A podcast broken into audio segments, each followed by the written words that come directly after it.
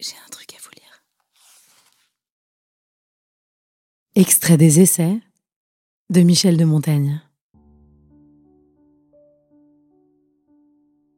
Au demeurant, ce que nous appelons ordinairement amis et amitié, ce ne sont qu'acquaintances et familiarité nouée par quelque occasion ou commodité, par le moyen de laquelle nos âmes s'entretiennent.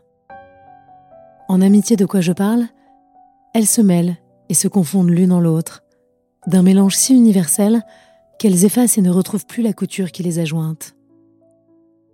Si on me presse de dire pourquoi je l'aimais, je sens que cela ne se peut exprimer qu'en répondant ⁇ Parce que c'était lui, parce que c'était moi ⁇ Il y a au-delà de tout mon discours et de ce que je puis en dire particulièrement, je ne sais quelle force inexplicable et fatale, médiatrice de cette union.